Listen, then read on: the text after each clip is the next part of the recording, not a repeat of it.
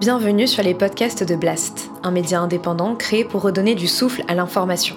Blast vous propose un autre regard sur l'actualité, à travers des reportages, des décryptages, des enquêtes et des entretiens que nous avons décidé de convertir ici en podcast. Notre ambition Devenir votre média de référence et ainsi peser dans la bataille de l'information qui s'annonce et qui sera décisive.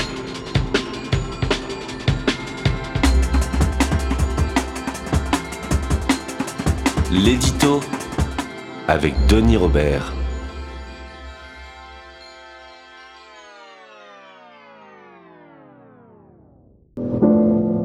Black bodies swinging in the southern breeze.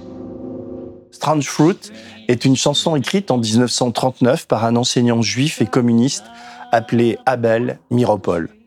Il ne supportait plus les lynchages des Noirs américains. Sa meilleure interprète a été Billie Holiday. On la voit ici au Café Society à New York. Vous savez comment sont mes éditos. Je cherche pendant des heures un starter, une note pour démarrer. Là, assommé par une fièvre et une grève tenace, intoxiqué par les mots de nos députés à l'Assemblée nationale et tous ces discours de haine et d'exclusion qui encombrent nos neurones depuis des semaines, la chanson de Billie Holiday, hymne antiraciste et remontée des brumes, a franchi les barrières du temps comme ce vieux film de Robert Mulligan, inspiré du livre d'Harper Lee, Ne tirez pas sur l'oiseau moqueur, avec ce bon Gregory Peck en avocat tourmenté, défendant un homme noir accusé de viol. C'est plus fort que moi. Quand je suis dans la mouise et devant ma page blanche, quand je cherche mes mots pour dire mon indignation ou ma colère, je vais du côté de la littérature ou du cinéma, et généralement je trouve. C'est plus fort que moi. Quand je vois la foule des braves gens dans ce sud profond et dépressif, qui s'en prennent à l'avocat qui a le culot de défendre un nègre. Je vois d'autres braves gens avec le même rictus. Je vois Zemmour, Retailleau, Ciotti, Bardella ou Pascal Pro. Bon, moi, je réfute ça parce que, euh, en fait, nous, on est le thermomètre et vous confondez évidemment le thermomètre et la fièvre. On me rétorquera que ça n'a rien à voir, que la répression contre les Noirs américains date de près d'un siècle, que la crise de 29 et le Ku Klux Klan étaient encore actifs. Ben si, justement, ça a tout à voir. Le racisme ne se découpe pas en fonction de l'ère du temps. On est raciste ou on ne l'est pas. Généralement, on s'en cache, même avec des cagoules blanches. Quelle différence avec les cagoules noires? On me rétorquera que dans l'Europe d'Olaf Scholz, de Viktor Orban et d'Emmanuel Macron, on ne pend plus les migrants à des peupliers. Certes, mais le sort des Africains morts noyés par pelleté en Méditerranée ou dans la Manche est-il plus enviable? Ces dernières semaines, j'ai lu la presse incendiaire, regardé des émissions de pyromanes au racisme de plus en plus décomplexé. Plus qu'un racisme anti-blanc, moi je pense, c'est une haine des valeurs mm du monde occidental. Et je pense que le mot racisme anti-blanc ne permet pas de comprendre cela. C'est-à-dire que c'est la haine de ce que représentent les Lumières. Et dans ce combat-là, c'est un combat de l'obscurantisme euh, religieux, de l'obscurantisme euh, islamiste, etc., contre ce que représentent euh, les Lumières. On ne dit plus les Noirs ou les Arabes, on dit les islamistes. Mais qu'est-ce que ça change? Quand il s'agit, pour des raisons strictement électoralistes, de retirer, par exemple, son habilitation à un lycée lillois privé qui pratiquait un enseignement de qualité et ne posait aucun problème. Xavier Bertrand et Gérald Darmanin, main dans la main sur ce coup-là, ont envoyé leur homme de main, un préfet de la République, faire le sale boulot en montant de toutes pièces un dossier à charge. Honte à vous, petit trafiquant d'influence qui courait derrière le RN et qui allait perdre le peu de dignité qui vous reste. Je démarre mollo avec un petit fait de société qui en dit long, pourtant, sur la montée de l'intolérance. On se préoccupe des petites subventions du Qatar quand il s'agit d'équiper un des deux seuls lycées musulmans du pays, mais on ferme les yeux quand c'est un lycée catholique ou juif. Et je ne parle même pas du Qatar qui arrose à tout va et dans des proportions abyssales quand il s'agit de football, de financement du terrorisme ou de pot de vin à des hommes politiques. J'ai beaucoup écouté les paroles et les effets de manche de nos élus lors du récent débat sur la loi présentée comme visant à, je cite, contrôler l'immigration et améliorer l'intégration. La droite, dite républicaine, s'est saisie d'un article de ce projet de loi pour montrer qu'ils étaient plus durs et intransigeants que les macroniens et que l'extrême droite n'avait rien à leur envier. Et ça, c'est impardonnable, car contraire à l'éthique et surtout, puisque l'éthique, vous vous en foutez, à la réalité économique. Regardez simplement ce qui s'est passé en Italie, où la chef du gouvernement fraîchement élue, la mussolinienne Giorgia Meloni, a dû confesser que respecter les quotas des migrants promis en campagne électorale, c'était couler l'économie italienne. Qui allait laver leurs assiettes dans les arrières-cuisines Pas les Italiens quand même. Non, l'Italie a besoin là des Sénégalais, des Ivoiriens, des Maliens. Face à cette évidence, les mots d'Éric Ciotti sentent mauvais. C'est la France qui décide qui elle accueille et surtout qui elle ne veut plus Éric accueillir Ciotti, je- et qui veut, il y a elle des veut questions expulser. aussi. Ceux d'Olivier Marlex puent l'opportunisme. Ça veut dire que des gens qui actuellement sont euh, en Guinée à regarder euh, TF1 euh, pour savoir ce qui va se, si cette loi va être, va être votée, ils ont encore tout leur temps pour venir en France. Ceux de Bruno Retailleau nous laissent hagards. Je tiens au texte du Sénat parce qu'il est ferme, parce qu'il faut réduire l'immigration. Et je pense qu'aujourd'hui, l'inaction n'est pas une option. Ceux de Jordan Bardella nous accablent. rien sur la suppression du droit du sol, rien sur la suppré- la- l'acquisition quasi automatique de la nationalité, rien sur les mineurs étrangers non accompagnés qui sont responsables, d'après les services de l'État, d'après les forces de police, de la quasi-totalité de la délinquance de rue dans les grandes villes. Ceux de ce triste cire nous laissent chancelants. En France, il y a une identité française à laquelle il est demandé aux gens de, sa- de se, de se conformer. C'est- hein. Voilà, c'est tout. Donc si vous n'êtes pas d'accord avec ça, Bien sûr. Vous, vous, vous, fa- vous faites vos repas ailleurs. Ceux d'Éric Zemmour nous consternent. Ce n'est pas humanitaire. Ce n'est pas humanitaire parce qu'on vide l'Afrique de ces gens les plus entreprenants et ce n'est pas humanitaire parce qu'on met en danger les Français qui sont agressés, les femmes qui sont violées. Il faut voir la réalité, les, les, les attaques au couteau tous les jours. J'ai vu les députés NUPES se féliciter et crier leur joie d'avoir fait chuter Darmanin et le gouvernement. Là, vous voyez, ils croient qu'ils vont faire passer leur loi sur l'immigration. Voici le résultat du scrutin.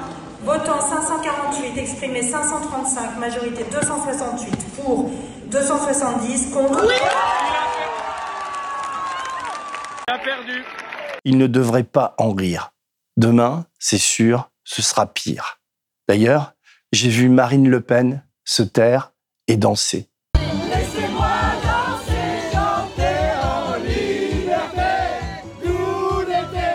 Parfois, je rêve que je suis Obélix et qu'ils sont des Romains. On devrait pouvoir sortir la machine à baffe, ça ferait du bien.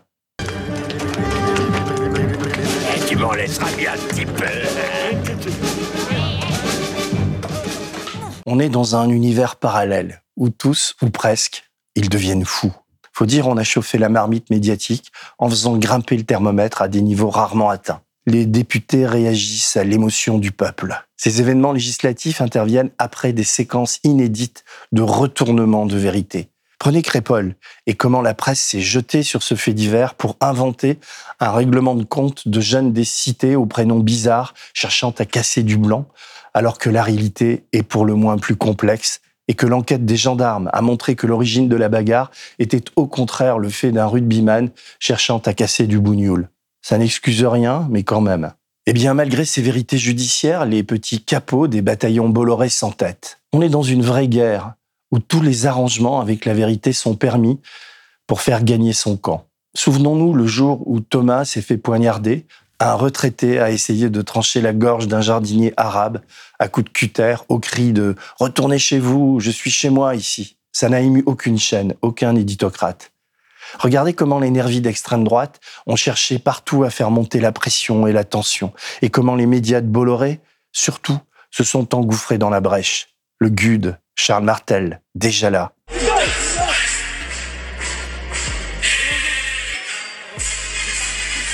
Dupont-la-Joie, le film d'Yves Boisset, sort en 1975 dans la France de Valéry Giscard d'Estaing. On y casse alors du bougnoul chaque semaine. Vieille rancune de la guerre d'Algérie encore fraîche dans les mémoires. Boisset écrit l'histoire d'un cafetier parisien appelé Georges Lajoie, parti en vacances dans le sud, rejoindre le camping Beau Soleil, ses amis et leur caravane. C'est Jean Carmé qui porte le short et le rôle titre. On est dans une version trash de camping, un peu comme si Patrick Chirac, bourré au pastis, violé et tué une gamine et accusé du crime un travailleur algérien et sans papier d'un chantier proche. 50 ans se sont écoulés. Pas grand-chose n'a changé au fond. En fouillant, je suis tombé sur ce site un peu confidentiel, 900 abonnés à peine, appelé Kiff un film. Le narrateur restitue dans son jus l'histoire du film de Boisset. Ça en dit long sur l'époque, ça en dit long sur nous aussi. Nous sommes en 1973.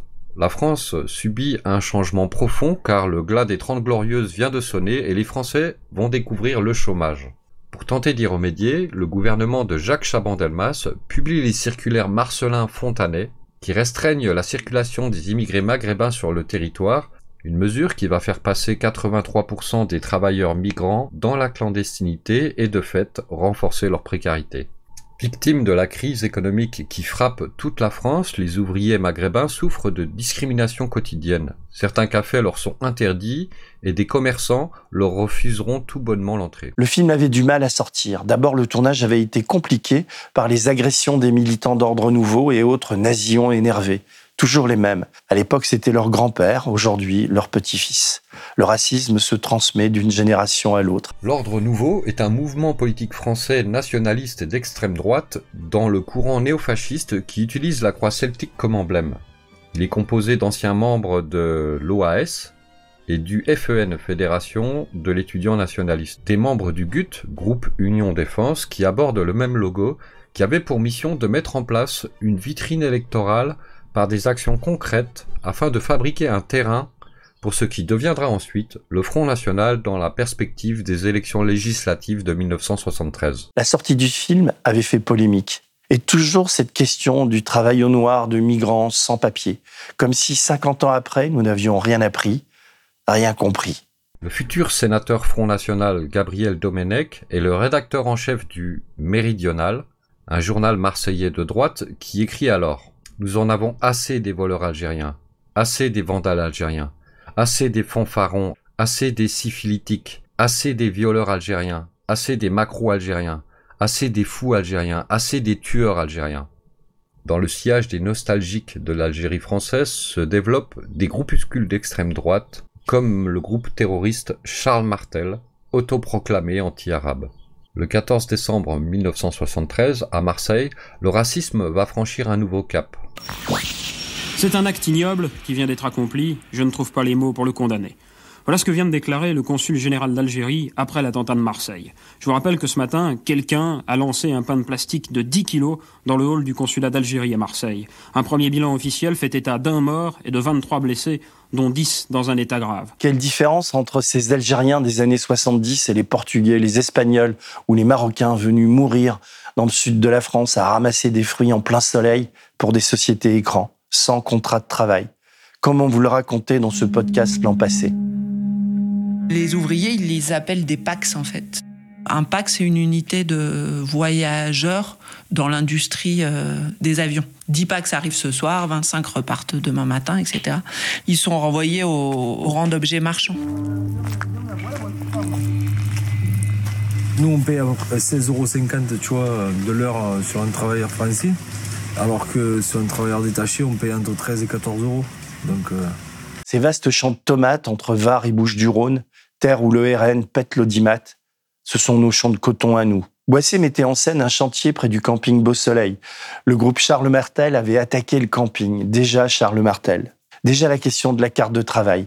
Regardez, écoutez ce témoignage qui pourrait revenir mot pour mot aujourd'hui. La carte de travail, c'est le problème justement de, centaines de, milliers de travailleurs qui venaient ici, qu'on laissait rentrer sans carte de travail pour pouvoir, pour pouvoir les faire travailler sans, avec des salaires dérisoires et pour pouvoir les licencier quand on veut, quand on n'a plus besoin d'eux. Ça leur permet de maintenir les travailleurs divisés entre eux parce que ceux qui, qui n'ont pas de carte de travail, ils sont prêts à travailler pour un salaire très, très dérisoire, alors que ceux qui ont la carte de travail ou même des ouvriers français, eux, ils n'acceptent pas ce salaire. Déjà ce mythe du racisme anti-français, anti-blanc. En visionnant Dupont-la-Joie, la commission parlera, comme le rapporte Yves Boisset, d'un film imprégné d'un racisme anti-français. À sa sortie, le film de Boisset, enfoncé par la critique, fera quand même un million et demi d'entrées. Et Dupont-la-Joie devient l'archétype du beauf. Le mot beauf, promu ensuite dans Charlie Hebdo par Cabu, né de Dupont-la-Joie. Aujourd'hui, c'est Ledgely qui se fait défoncer par la critique, avec le même snobisme des critiques cinéma qui n'ont jamais mis les pieds dans un bloc HLM et qui trouvent Bâtiment 5 caricatural. Est-ce que c'est vraiment malin, cette espèce de portrait franchouille euh, voilà, qui serait symbolisé par la tranche de l'apéro saucisson, quoi. Bon. C'est à peu près les mêmes raisons qu'on avait opposées à Boissé. Mais passons. En 1975, au moment où sort du pont La Joie, un jeune catholique intégriste qui se balade partout avec des photos de saints dans les poches de son veston et son frère prennent le contrôle de la Banque de l'Union européenne industrielle et financière.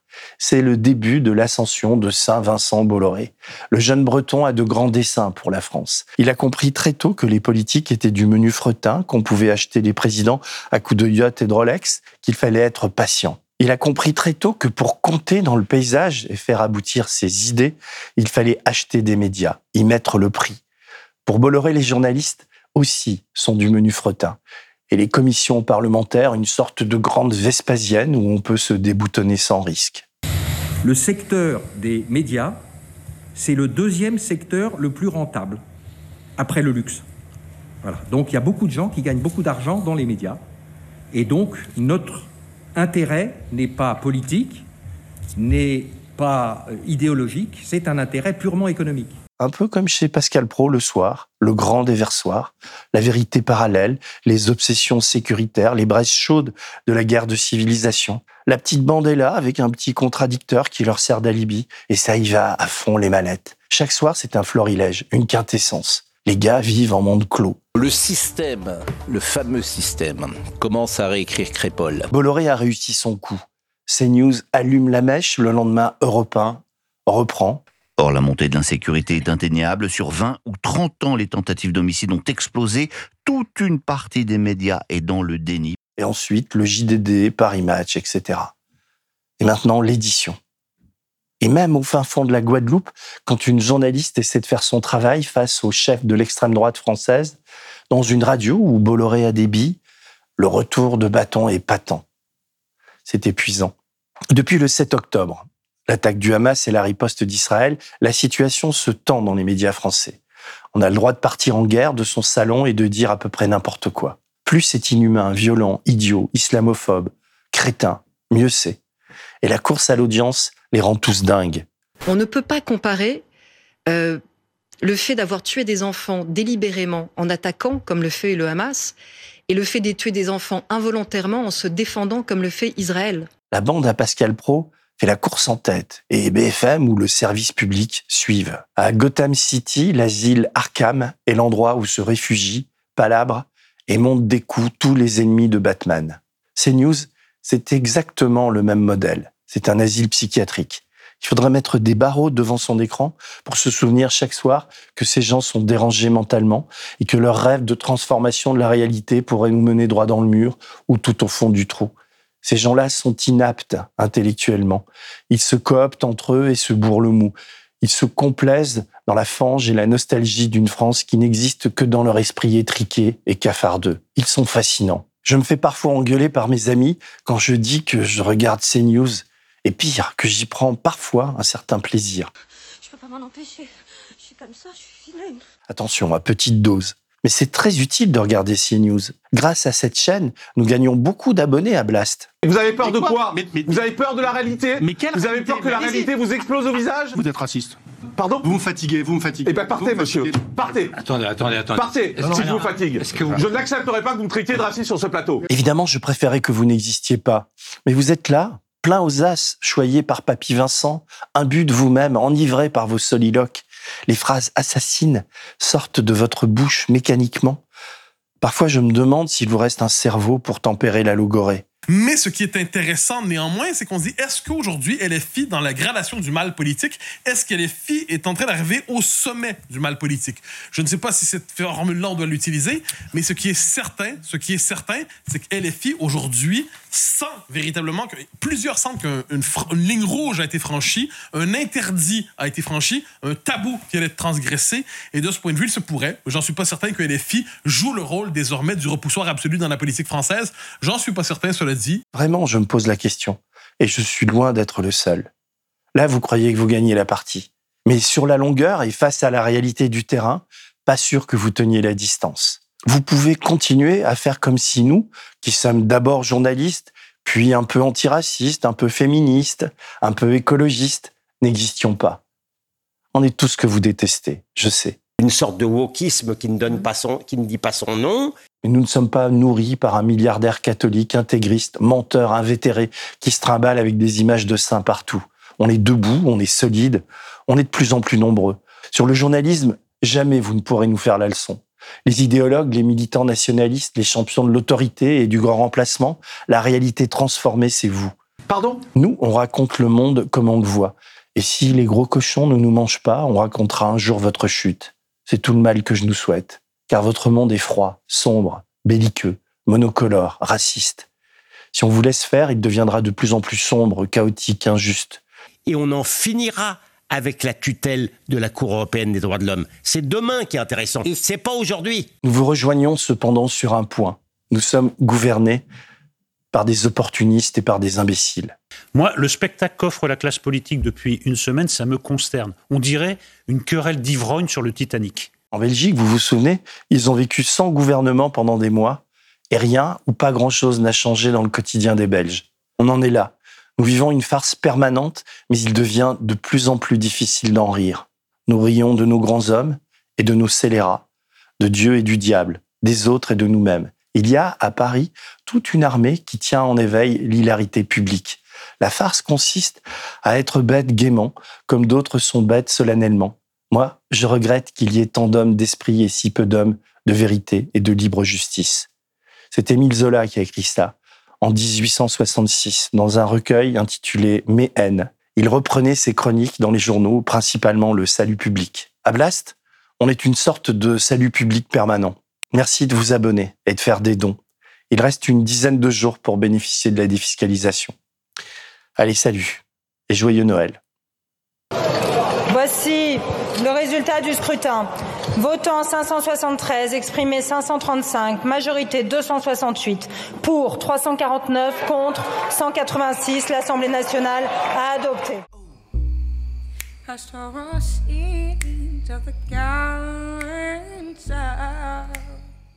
On a commencé avec Billie Holiday et ses fruits étranges. J'aimerais finir avec elle. Scent of magnolia, sweet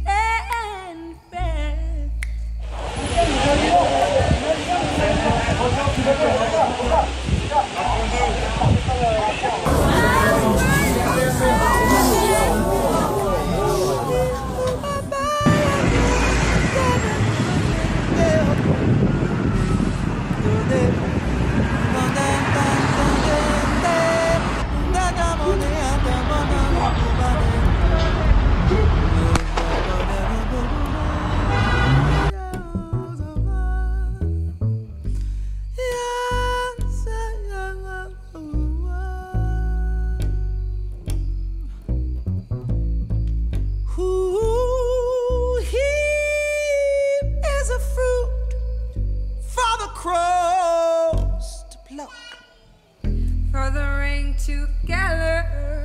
The wind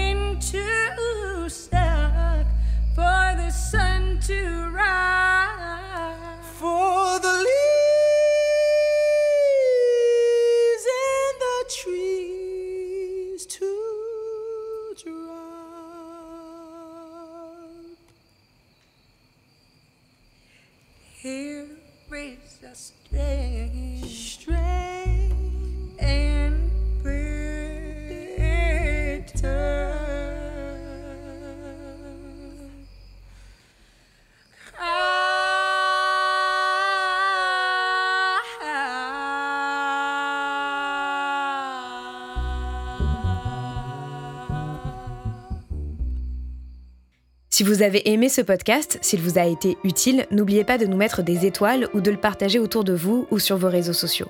Blast est un média indépendant, et si tous nos contenus sont en libre accès, c'est grâce au soutien financier de nos blasters et abonnés. Pour nous soutenir, faire un don unique ou mensuel, rendez-vous sur blast-info.fr slash soutenir. Blast, c'est aussi une web télé, disponible sur YouTube et Peertube, et présente sur tous les réseaux sociaux. Alors suivez-nous pour ne rien rater de nos contenus et abonnez-vous à notre chaîne YouTube.